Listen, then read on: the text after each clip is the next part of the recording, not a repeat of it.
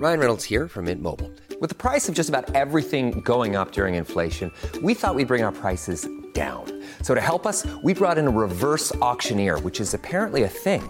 Mint Mobile unlimited premium wireless. Ready to get 30, 30, bit to get 30, bit to get 20, 20, 20, bit to get 20, 20, bit to get 15, 15, 15, 15 just 15 bucks a month. So, Give it a try at mintmobile.com slash switch. $45 upfront for three months plus taxes and fees. Promo rate for new customers for limited time. Unlimited more than 40 gigabytes per month. Slows. Full terms at mintmobile.com.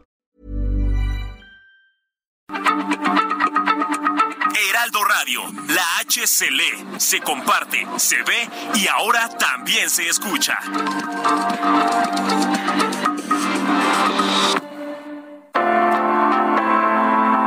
Algoritmo de salud.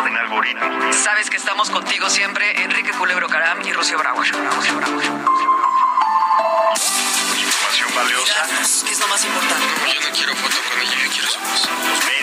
El bienestar. sexo, la tecnología. A ver, cuéntame, los datos. cuéntame. ¿Hay costo-beneficio en una consulta virtual? Yo ya. Hola, hola, muy bienvenidos. Este 12 de diciembre, pues estamos ya arrancando en Algoritmo Salud. Es, ¿verdad? Dije diciembre. Sígote con el Sí, jet lag. Enrique Te Culebro. atrasaste con un mes. Sigo en el 2022, traigo el jet lag. Perdonen ustedes, 12 de enero. Gracias, Emanuel Bárcenas, está del otro lado de cabina. Y bueno, pues un, un episodio extraordinario el que vamos a tener hoy de Algoritmo Salud. Y si vuelvo a... eh, No te preocupes, aquí todos este, en mi modo avión. apoyamos. este, yo tampoco me di cuenta, la verdad. Pero qué padre estar hoy aquí. Este, todavía se puede felicitar por el año nuevo, ¿no? Claro, claro, Todavía claro, oficialmente, pues. Todavía te hasta el puedo- día del amor se puede. Sí, Todavía. se- hasta la- es no, cierto. la calendaria. Todavía puedo preguntarte qué te trajeron los reyes. Eso sí se puede Sí, todavía. ¿qué te trajeron? Pues no mucho, la verdad. Espero Salud. que espero que mucha salud Eso. y espero también que una buena agenda de salud digital. Es de lo lo que más vamos a hablar hoy. Exactamente. Los planes que va a haber sobre exacto. este tema. y esa agenda de salud digital, finalmente, bueno, pues México ah, está teniendo cambios interesantes en ese sentido. Y para ello, pues tenemos a dos invitados de primer orden. Sí, y en un momento más los vamos a invitar. ¿Te parece si empezamos? Claro que sí, arrancamos. Bienvenidos. Entrada oficial. Semana escucha a Rocío Brauer y Enrique Culebro Caram para estar al día en las tendencias, plataformas y tecnologías que están impactando los productos y servicios del binomio médico-paciente. Algoritmo Salud, jueves 9 de la noche por el Heraldo Radio. Bueno, pues ya iniciamos. Gracias, Mario Filio, con esa voz maravillosa, esa introducción, esa entrada estupenda. Recuerden que estamos en Algoritmo Salud, en todas las redes, hasta TikTok y las que sigan, ¿no, Enrique? Y las que vengan. Y las que vengan. Y además, todos los episodios ya están en podcast. Siempre los encuentras en algoritmosalud.com. Sí, y eh, por cierto que acabamos de inaugurar el perfil social en LinkedIn o LinkedIn, como algunos les LinkedIn. dicen. o- sí, bueno. La red profesional por excelencia y los que les interese pues también nos pueden seguir y vamos a poner actualización de estos episodios que estamos publicando y además de temas generales de salud digital. Está increíble porque LinkedIn es una de las redes profesionales sociales que más auge va a tener en este 2023 según Exacto. la inteligencia artificial y quien tú quieras. Pues mira, ya sumamos Facebook, Instagram, TikTok, eh, Twitter, LinkedIn. YouTube, YouTube. LinkedIn. Seis, Perfecto. seis plataformas y a ver qué se nos ocurre la próxima semana. Lo que siga. Oye, y para hablar de la agenda digital de salud, principalmente es en México, ¿no? Lo que vamos a tratar hoy. Tenemos dos invitados de primero. Siempre hay una referencia de lo que pasa en otros países y de cómo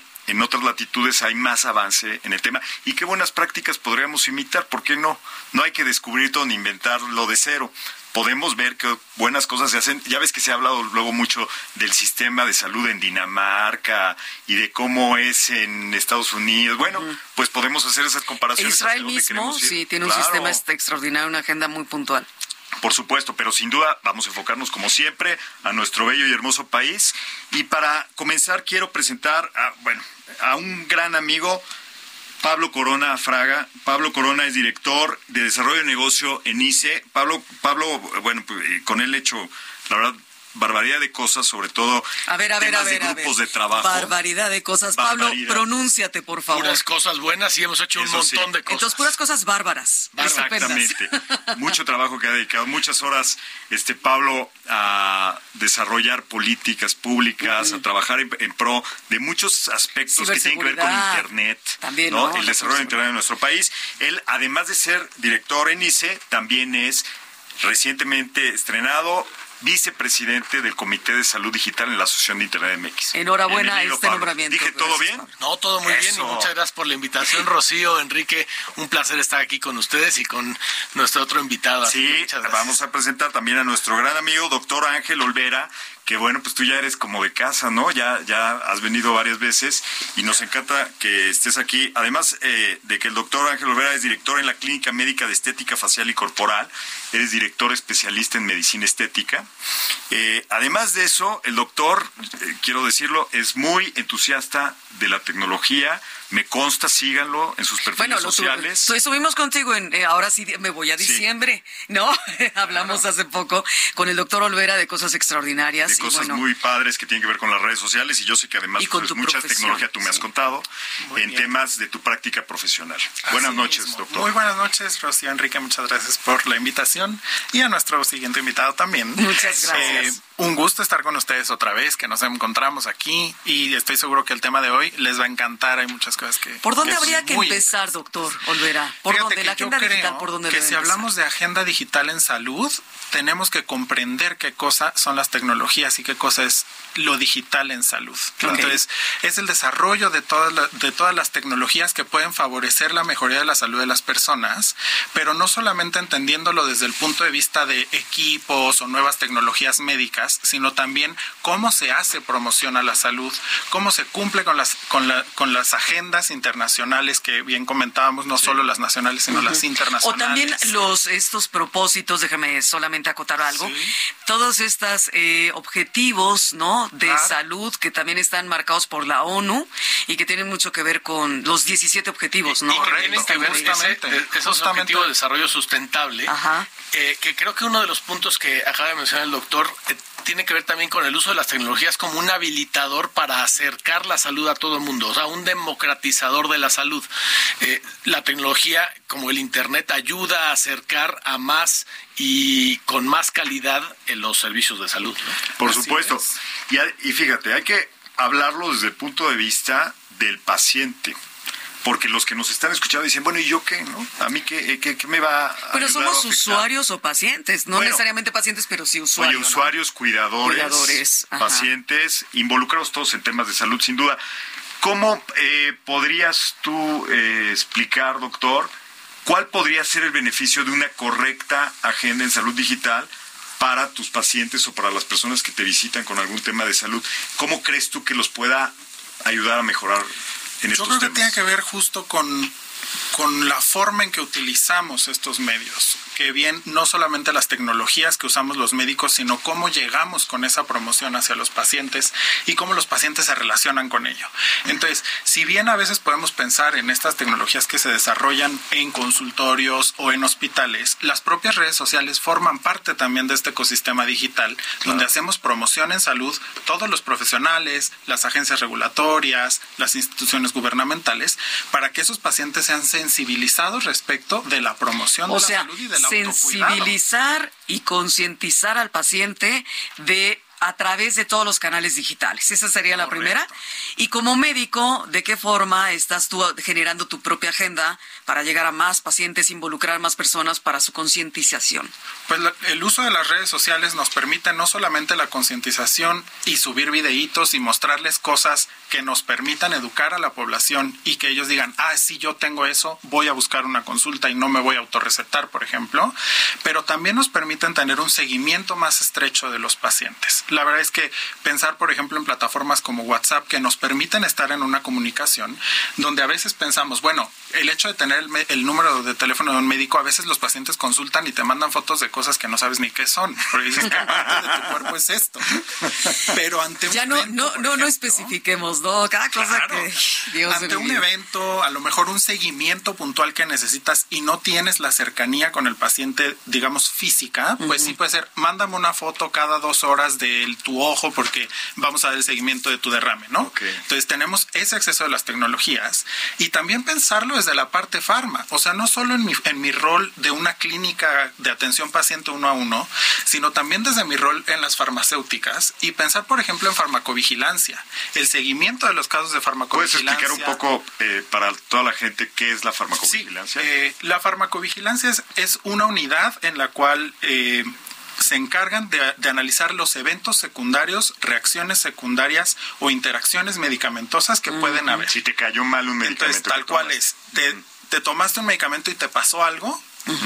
Te tomaste un medicamento y tú crees que te pasó algo y entonces ellos se van a encargar de investigar punto a punto y ver si realmente fue el medicamento o a lo mmejor coincidió, ¿no? O, claro, o es tu propio organismo que tiene una alergia, una reacción. Una alergia, a es donde interviene el, gobierno, los reguladores como COFEPRIS, que es la Comisión Federal de Protección de Riesgos Sanitarios, y cómo esto que se ejecuta en la vida privada, es decir, lo ejecutas tú como médico, lo ejecuta el paciente accediendo a las tecnologías, pues al final también hay una relación muy cercana con cómo un gobierno, una administración, pues va dando dirección, va dando certeza, va dando elementos en, la ley, pues, para que podamos hacer las mejores prácticas. Y ahí es donde creo que Pablo este, pues hay mucha chamba ahí que, tienes de, por medio, ¿no? Enfrente, desde el rol de la Asociación de Internet de cómo impulsar o cómo ayudar a estos tomadores de decisión en los gobiernos estatales, federales, de todos los niveles, para que vayan este, mejorando algunas, algunas normas, algunas eh, formas de hacer las cosas, ¿no? O sería interesante, Pablo, que nos comenzaras diciendo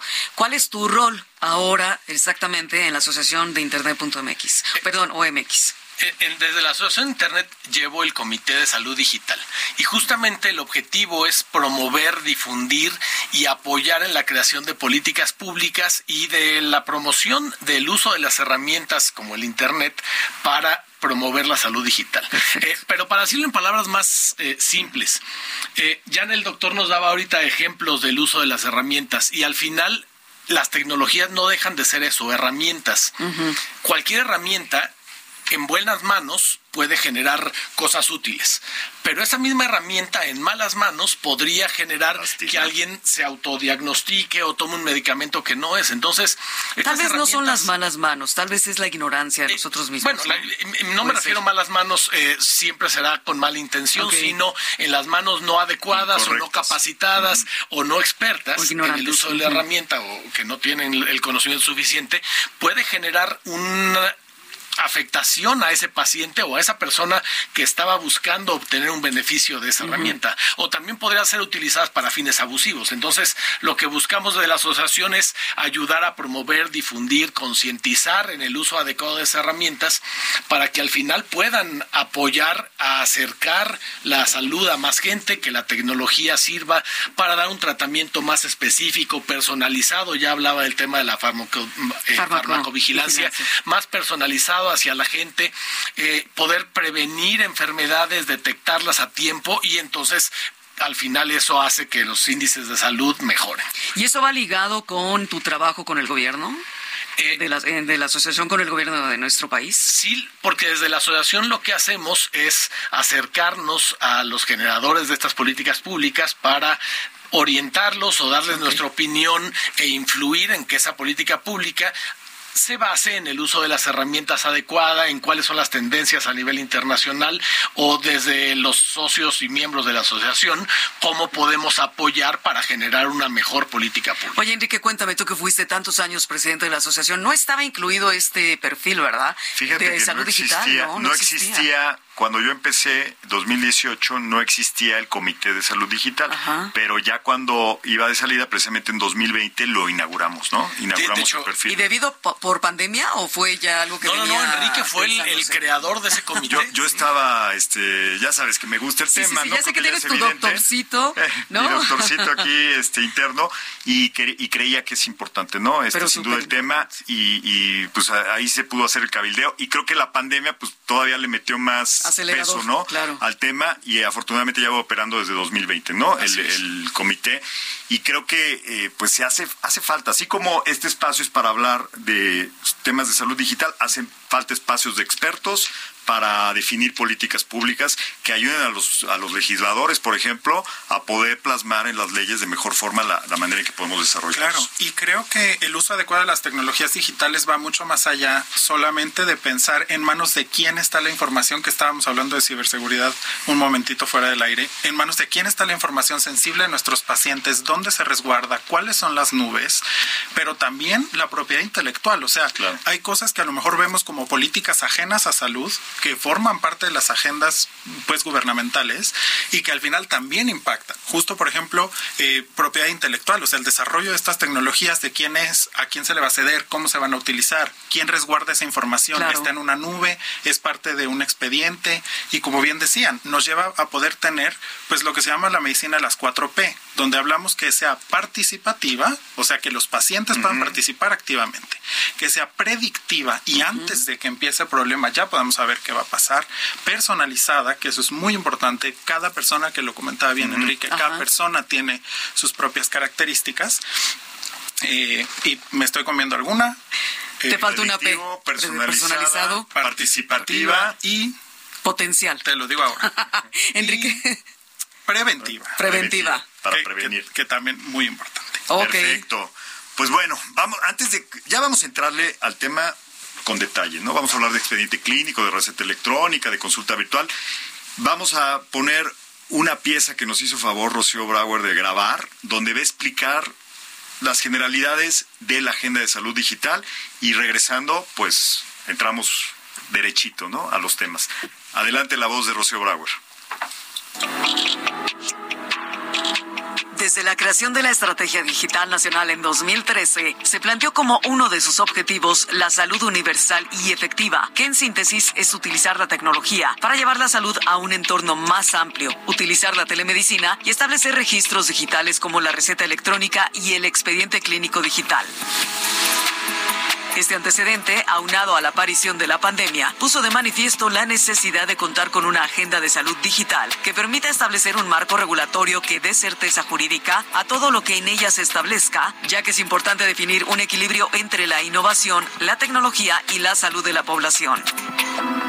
Entre los puntos más destacados dentro de la agenda de salud digital se encuentran el expediente clínico electrónico, la receta electrónica, ciberseguridad y protección de datos, capacitación y educación tanto del médico como del paciente, desarrollo de casos de éxito de todos los involucrados dentro del ecosistema Health Tech, criterios adecuados para las campañas en medios digitales de salud, tanto las dirigidas al público en general como al profesional de la salud.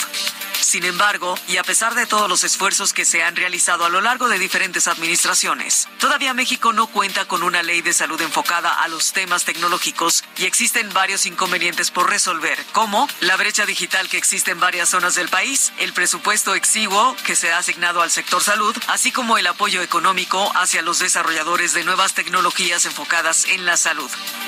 Afortunadamente, el Poder Legislativo está trabajando en varias iniciativas para que se puedan integrar de manera asertiva los conceptos de salud digital y es muy probable que en un mediano plazo se vean cambios importantes. Aunado está el compromiso de varias instituciones, grupos y asociaciones comprometidas en el tema, como es el caso de la Fundación Mexicana para la Salud, la Asociación de Internet MX, Asociación Health Tech México, entre otros, que permite a la tecnología ser una herramienta de transformación de la salud para toda la población. Gracias a Rocío Brauer por esta información. de nada, de nada. Me encanta, me encanta cómo, lo grabas. Y todo el equipo de contenidos, ¿no? Generando ah, estos datos importantísimos. Lulu Juárez, Angélica. Todo el equipo, sí, de Algoritmo Salud. Y la verdad es que nosotros los que sabemos menos de salud digital y de estos temas, siempre estamos pensando, Pablo y doctor Olvera, que el que nos guíen y divulguemos cosas que son interesantes, pues seguramente nos harán tener esa previsión. De las cuatro P's, yo me quedo primero con la de la previsión, este doctor Olvera, sobre el hecho de que siempre tenemos que estar pensando en eh, prever cualquier situación que pudiera suceder en nuestra salud. Y si tenemos las herramientas digitales, todavía es mejor.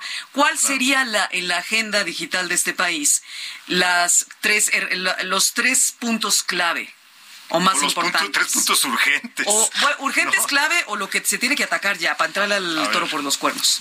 A ver, hoy hay tres elementos que ya están en la mesa y algunos que necesitan desarrollarse. Pero de los que ya están en la mesa ya tenemos una norma y un protocolo para tener un expediente clínico electrónico.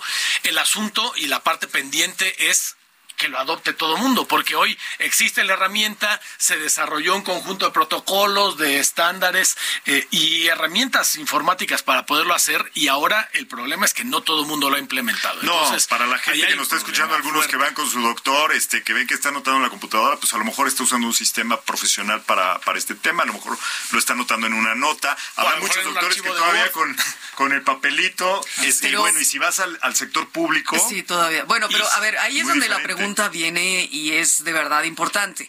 ¿Es necesario que el médico se haya transformado digitalmente hablando para estos puntos emergentes? Definitivamente debe haber una transformación. Sí, o sea, observando las determinantes del, de- del uso o del buen uso de la tecnología digital en salud, donde vemos que casi todas ellas tienen que ver con, con la pobre accesibilidad a los medios y la pobre adaptabilidad de los médicos a los medios, creo que debe haber una transformación muy importante para que podamos llegar a ello.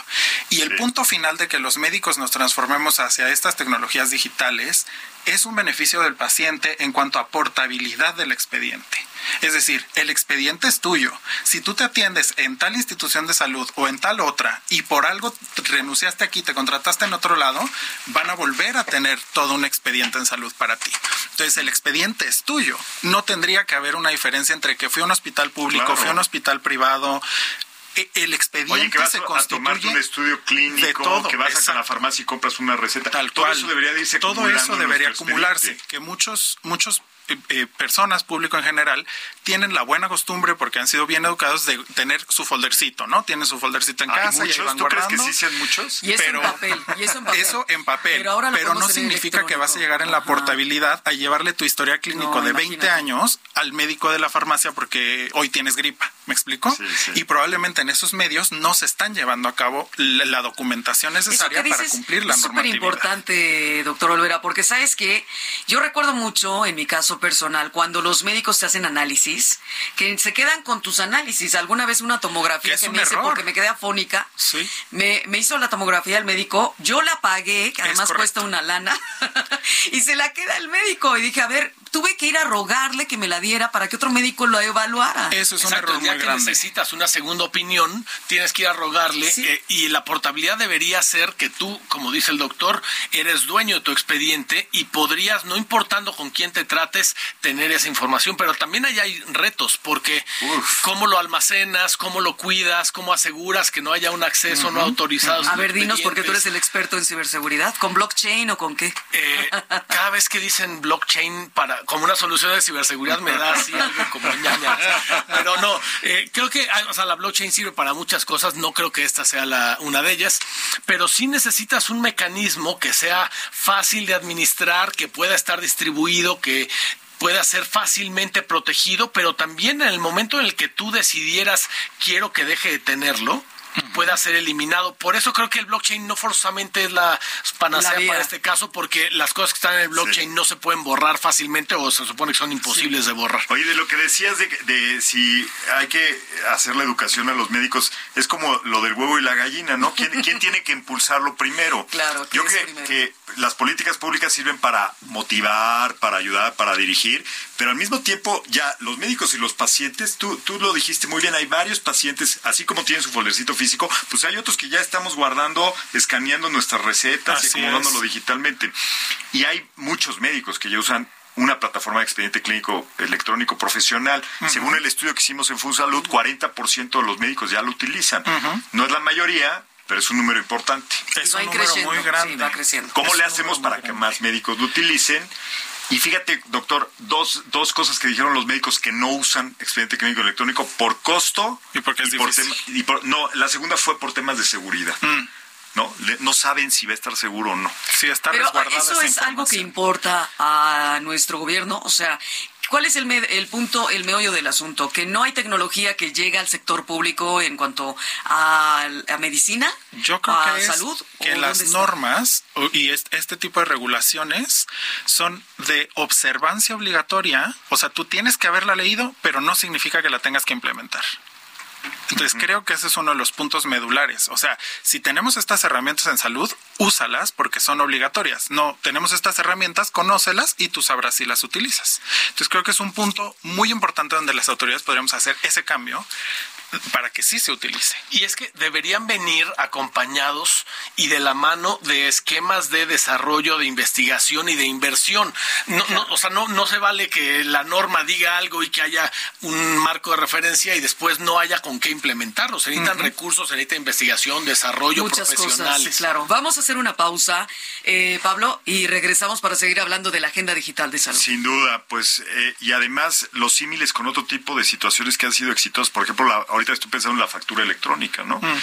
Vamos a, tocarlo en un momento más. Nos vamos a corte y pues regresamos en algoritmo. Recuerden, algoritmosalud.com. Ahí pueden encontrar todos los episodios anteriores eh, en todas las plataformas de podcast. Y en un ratito más les decimos el WhatsApp y las redes sociales. Así es. Y lo dice ahora mismo Mario Filio. Regresamos rápidamente.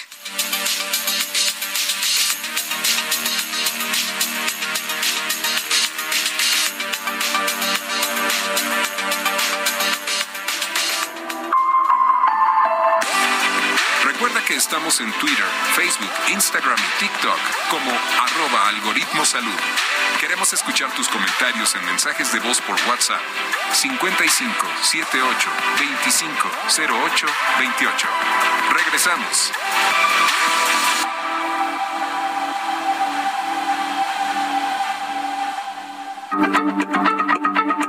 Heraldo Radio, la H se lee, se comparte, se ve y ahora también se escucha.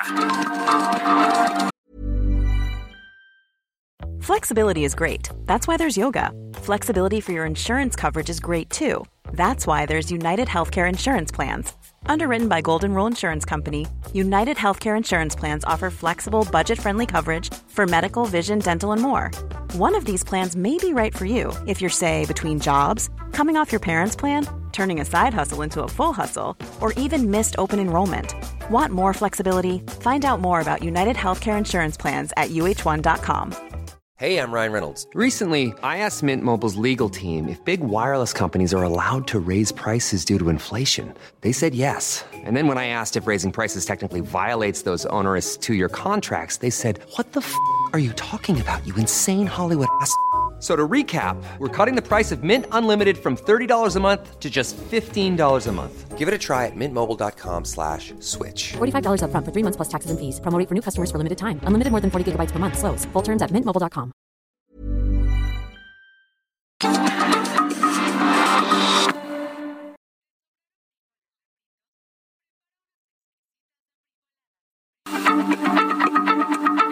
Heraldo Radio, la H se lee, se comparte, se ve y ahora también se escucha.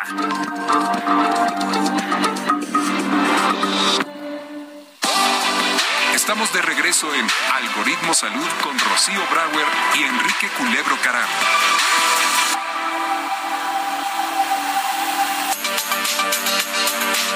De literatura. Empezaste a hablar, pero no estabas Empecé a hablar, pero no me escucharon. Dije cosas interesantísimas, pero bueno, ya se fueron. Con un debate muy simpático, pero ese es, es tema de otro costal. Oye, pero estabas contando algo bien interesante. Cuéntanos, es que yo creo que algo muy valioso es contar nuestras anécdotas. Bueno, regresamos a Algoritmo Salud, ¿no? De Ya estamos en Algoritmo Salud. Bienvenidos nuevamente.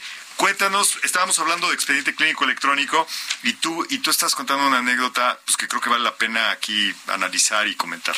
Sobre cuestiones de, bueno, del expediente, pero también de la receta electrónica y todo eso y que pues viene muy al caso porque a ver, eh, tengo un médico de toda la vida que es una eminencia, es un cardiólogo eminencia y 78 años Y pregunté, porque me interesa muchísimo saber el punto de vista de un clásico, el punto de vista de un médico como Olvera, ¿no? Que es, no sé, eres un millennial y así, ¿no? Según las generaciones. Y yo preguntaba si el expediente clínico electrónico le parecía importante y bien, la receta electrónica y demás. Y me decía, mientras eh, yo sigo pensando, el médico comentaba, y parafraseé un poco lo que dijo, que el escribir la receta, el escribir en el expediente en papel todavía, me hace ejercitar esa parte en donde yo recuerdo mejor el padecimiento de mis propios pacientes, valga la redundancia, y no se confíen todos los nuevos médicos en los dispositivos que suelen tener errores. Dice, yo creo que uno tiene menos errores si, si sigues con las prácticas a la usanza antigua o conservadora o clásica, ¿no? No le llamemos antigua, sino conservadora.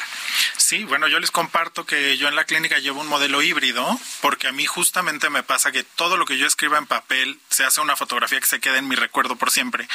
E incluso puedo saber en qué zona de la hoja está el dato que voy a buscar, ir al expediente y encontrarlo.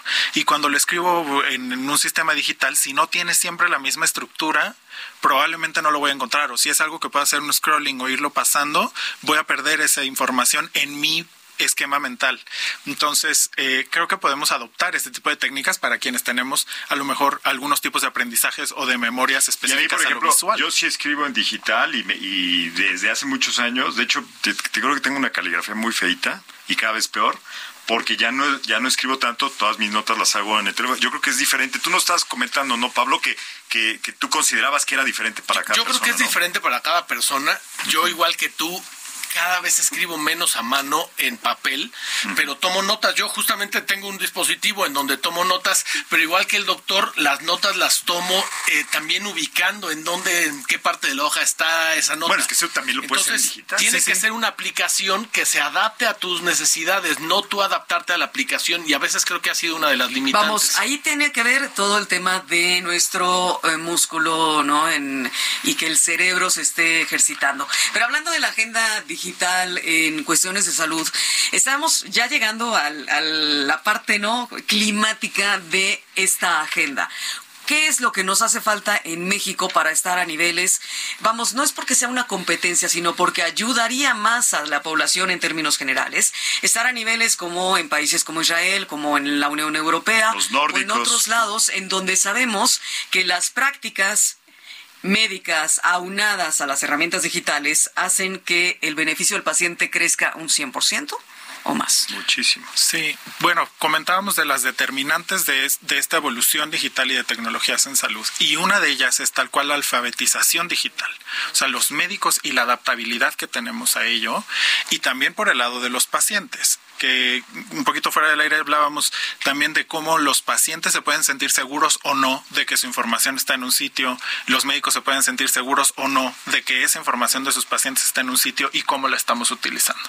Entonces, eh, pienso que no solamente es, ah, se cayó el Internet y ahora qué hago, que eso pasa en nuestros sistemas de salud públicos, privados. No, y en nuestras casas. Incluso en nuestras casas. Sí. Cualquier día, en ese periodo de home office que todos estuvimos, a todos se nos cayó, estabas de que, permíteme un momento.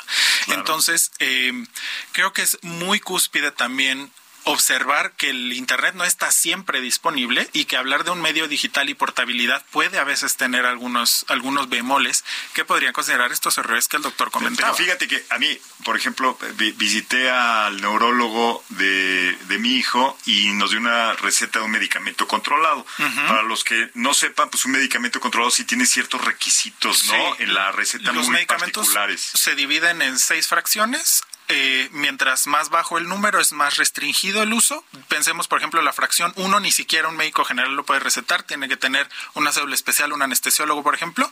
Los de fracción 2 tienen que ver con psicotrópicos y medicamentos de acción central. Los 3 y 4 ya involucran, por ejemplo, antibióticos, que ahora uh -huh. se pide receta. Y de, ya de ahí 5 y 6, que incluso hay de venta libre.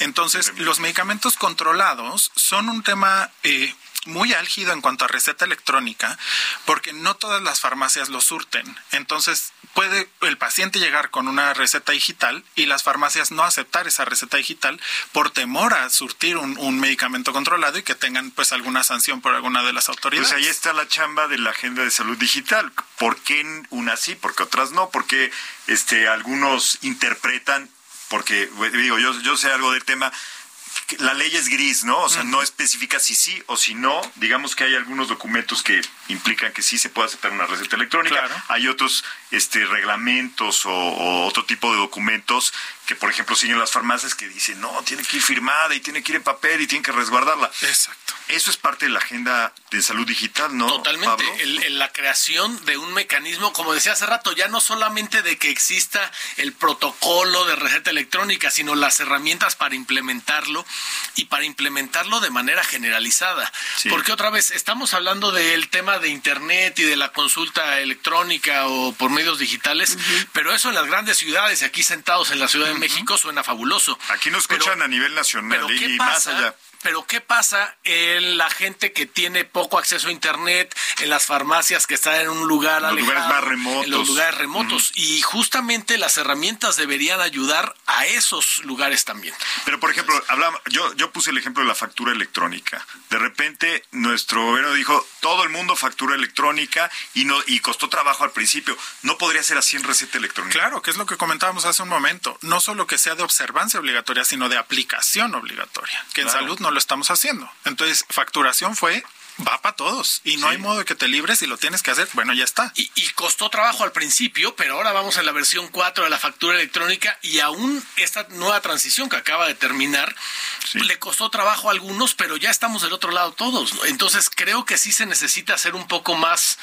Eh, contundentes y contundentes en esas decisiones. Radical. Eh, pero creo que hoy, hablaba hace rato, tiene que ir de la mano de un desarrollo, investigación y asignación de recursos, profesionalización de manera generalizada. El problema es que no todo el mundo tiene el presupuesto que tiene el SAT. O sea, eh, ahí para que el sistema de salud funcionara a ese nivel necesitaría tener un presupuesto. Y yo creo que todavía hay muchas obstáculos, ¿no? Y, muy, y, y, desde en todos los niveles, desde las farmacias, los propios médicos, que también mucho de su modelo de atención a los pacientes, pues es que vayas a consulta y recibas el papelito que te dé el doctor para ir por tu tratamiento y si necesitas otro, pues vuelvas a ir a consulta. Y eso también, de alguna forma, es una herramienta del médico de, oye, regresa, te tengo que revisar, tengo que darle seguimiento, ¿no?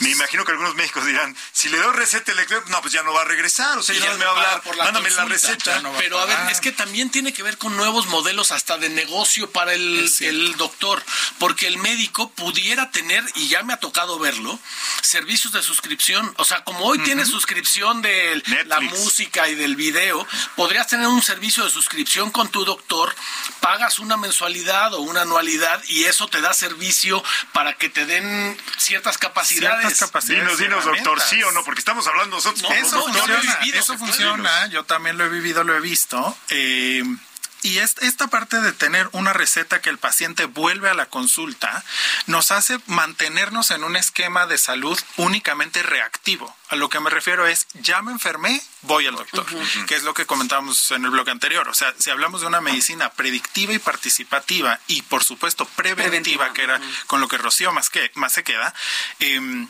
la medicina no tendría que ser te doy una receta podrías tú venir a una consulta y salir con las manos vacías, pero los pacientes así lo sienten en muchas de las ocasiones y dicen, es que fue una consulta y no me dio nada.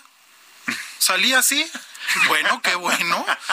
¿no? Felicidades. No tienes problema. Es, por ejemplo, cuando pides alguna serie de estudios y viene el paciente con sus estudios y, se los interpretas y el resultado es, ah, mira, no tuviste lo que pensábamos que tenías. Ah, entonces nada más gasté en el estudio.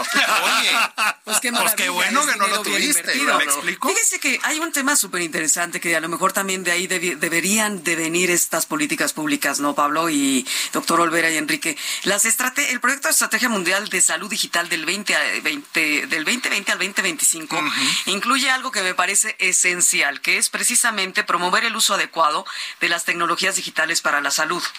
Eso es importantísimo. Lo que estamos hablando desde el inicio y bloque anterior, divulgación y educación y alfabetización digital, ¿no? Estaban comentando.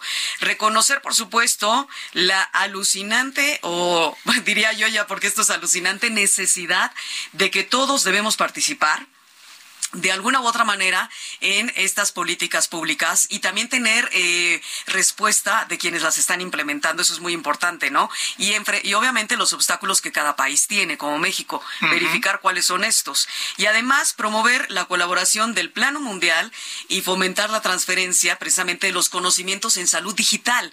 O sea, los médicos en este sentido, por ejemplo, doctor Olvera, ¿cómo vas tú? ¿Tú tienes alguna especie de feedback con otros médicos en el mundo para alimentar y para tener mejores prácticas de tu salud eh, y herramientas digitales? Sí, bueno, yo les compartía en, en algún episodio anterior que nos vimos por aquí que justamente a través de las redes sociales algunos médicos se contactan conmigo, me comparten experiencias y compartimos a veces algunos ¿O tienes algún Zoom o algunas cosas así Entonces, justo, a veces tenemos ciertas sesiones y hacemos pequeños comités, pero es algo pues digamos que no está regulado, que no es algo obligatorio, sino digamos de cuates entre amigos hacemos para comentar casos, tener sesiones, alguna asesoría. ¿De qué países son tus eh, Casi todos son de Europa, justo. Como bien comentabas, pues sí hay modelos que podemos ir adoptando y cositas que podemos ir observando de ellos. Entonces, en especial Dinamarca, Francia y España son los que más participan y un amiguito que está en Bélgica. Oye, Pablo, y en ese sentido,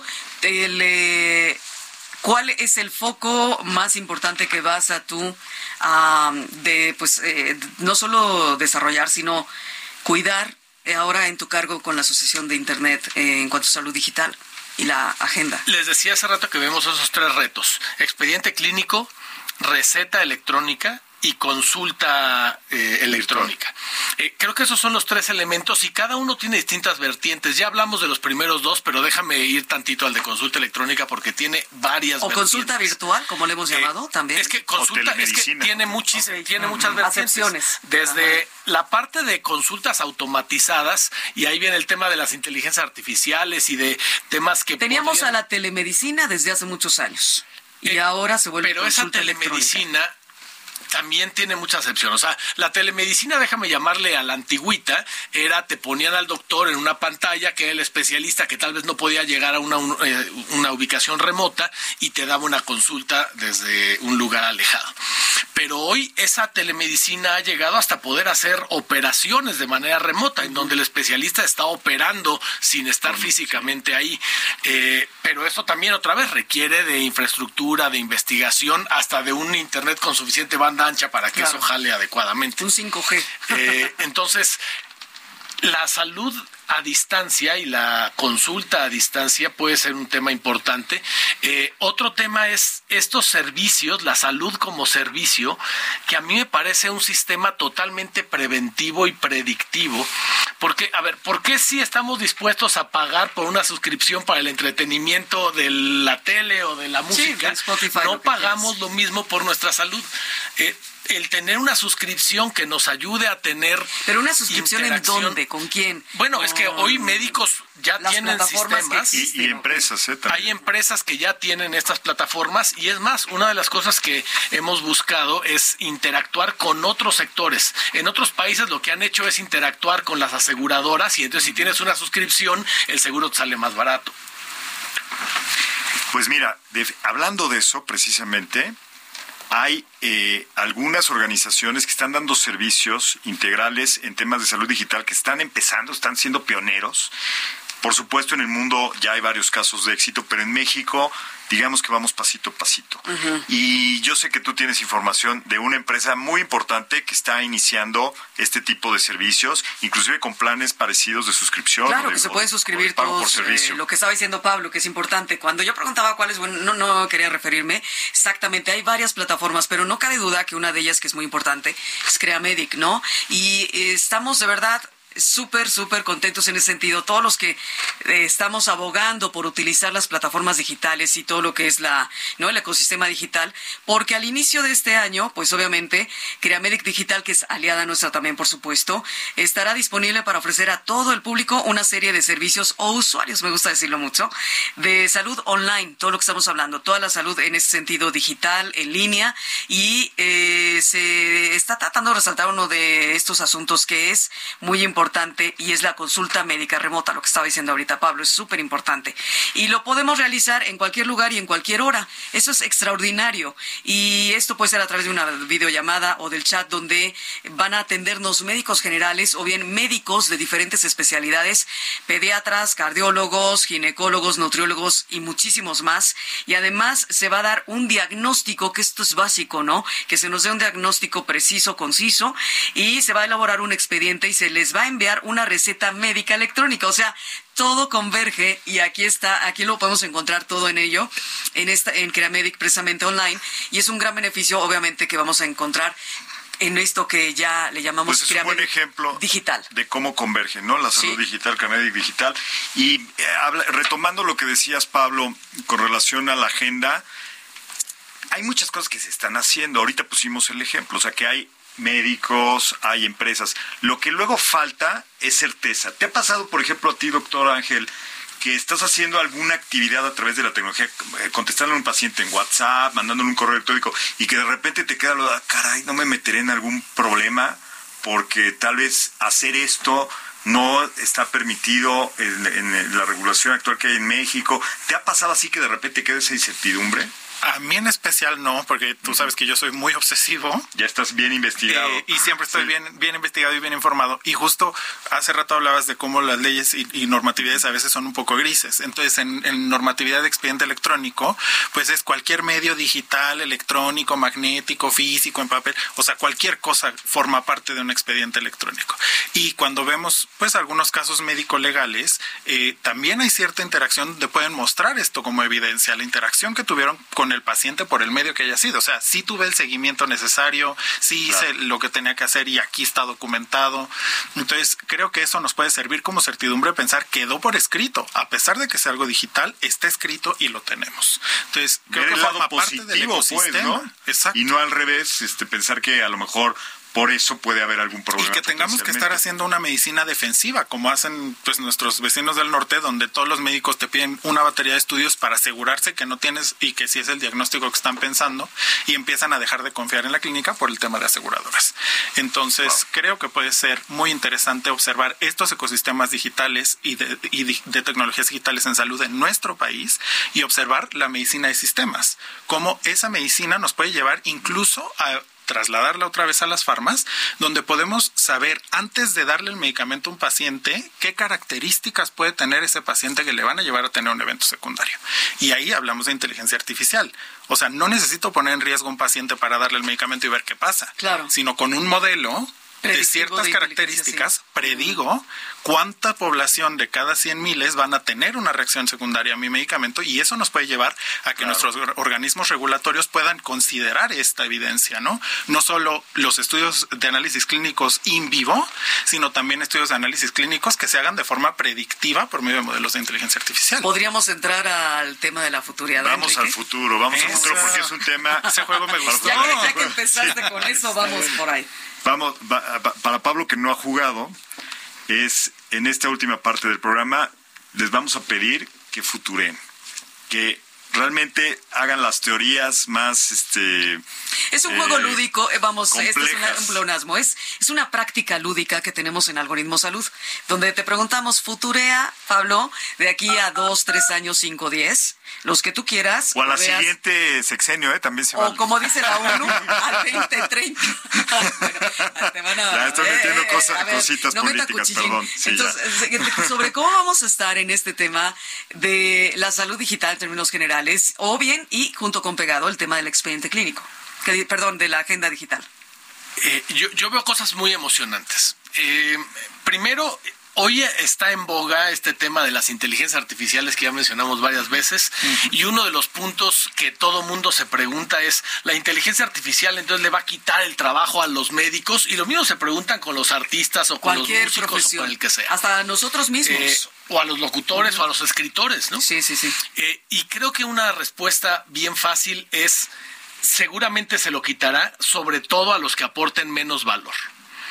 Eh, ¿Por qué? La inteligencia artificial hoy no tiene ni ni va a tener, no veo que lo tenga en el corto plazo, y me refiero a los siguientes 10, 15, 20 años, las capacidades de creatividad, de ingenio que tenemos. Lo que hace es aplicar las soluciones que ya conocemos para un punto en algo que tú le dices, dame esto.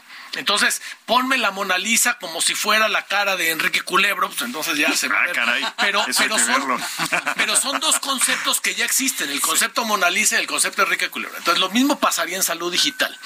Sí. Aplica este método que ya existe a esta persona que ya existe. Para hacer un diagnóstico. Para hacer un diagnóstico. Pero en dónde sigue aportando valor fuertemente una persona en la investigación, en el desarrollo, en la creatividad y en el análisis fino de los casos específicos y sobre todo más intrincados que requieren de un conocimiento especializado.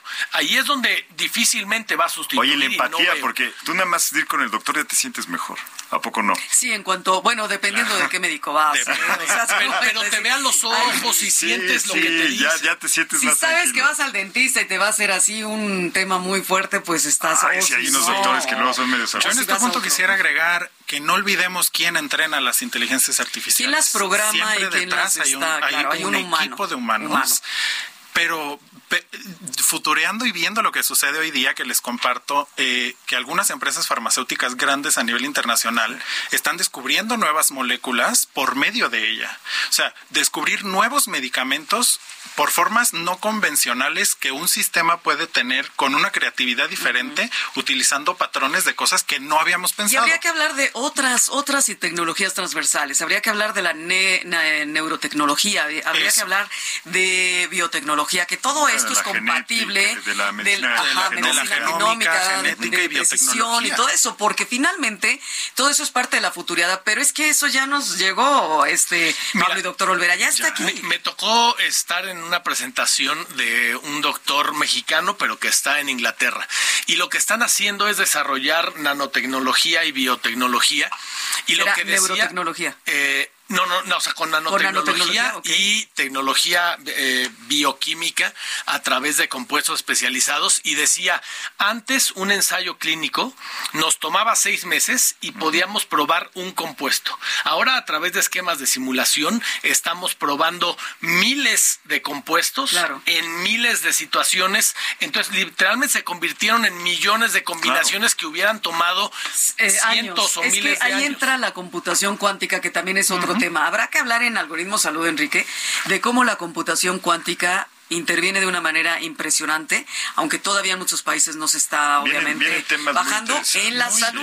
O sea, eso es im- impresionante. Tenemos dos minutitos o un minutito y medio. La Agenda 2030 para el Desarrollo Sostenible eh, se recalca en la expansión de tecnologías de la información y de la comunicación y en la interconexión mundial que va a brindar grandes posibilidades para el progreso humano y superar lo que estamos diciendo aquí, que es muy importante, estas muchísimas brechas digitales que todavía persisten. Oye, yo quisiera, eh, doctor Ángel, que eh, le dijeras a la gente cómo contactarte, dónde seguirte. Eh, bueno, a mí me pueden encontrar como doctor.olvera en cualquier red social. La palabra completa doctor, que muchas veces ponen DR Olvera y ahí no, No, te aquí, encontré. Es doctor doctor.olvera, la palabra completa, el sitio web doctorolvera.com.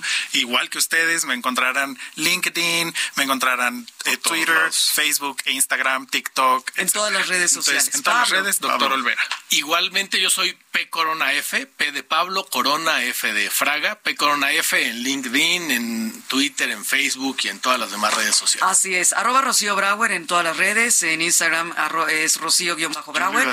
Y Enrique Bueno, Culebro arroba Caram, cuéntame ecule- de tus arroba eculebro, ahí nos vemos en todas las redes también. Y Algoritmo Salud, eh, por favor, síganos escuchando, nos vemos la próxima semana, eh, los capítulos en el podcast y muchas gracias este por este año que inicia, viene muy bien. Así es. Entonces les esperamos en El Heraldo Radio la próxima semana a las 9 de la noche y hasta la próxima. Muy amables por escucharnos. Gracias.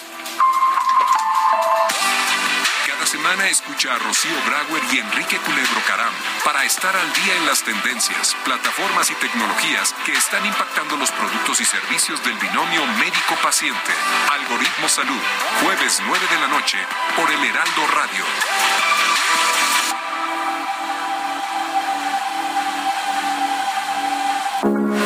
Heraldo Radio, con la H que sí suena y ahora también se escucha.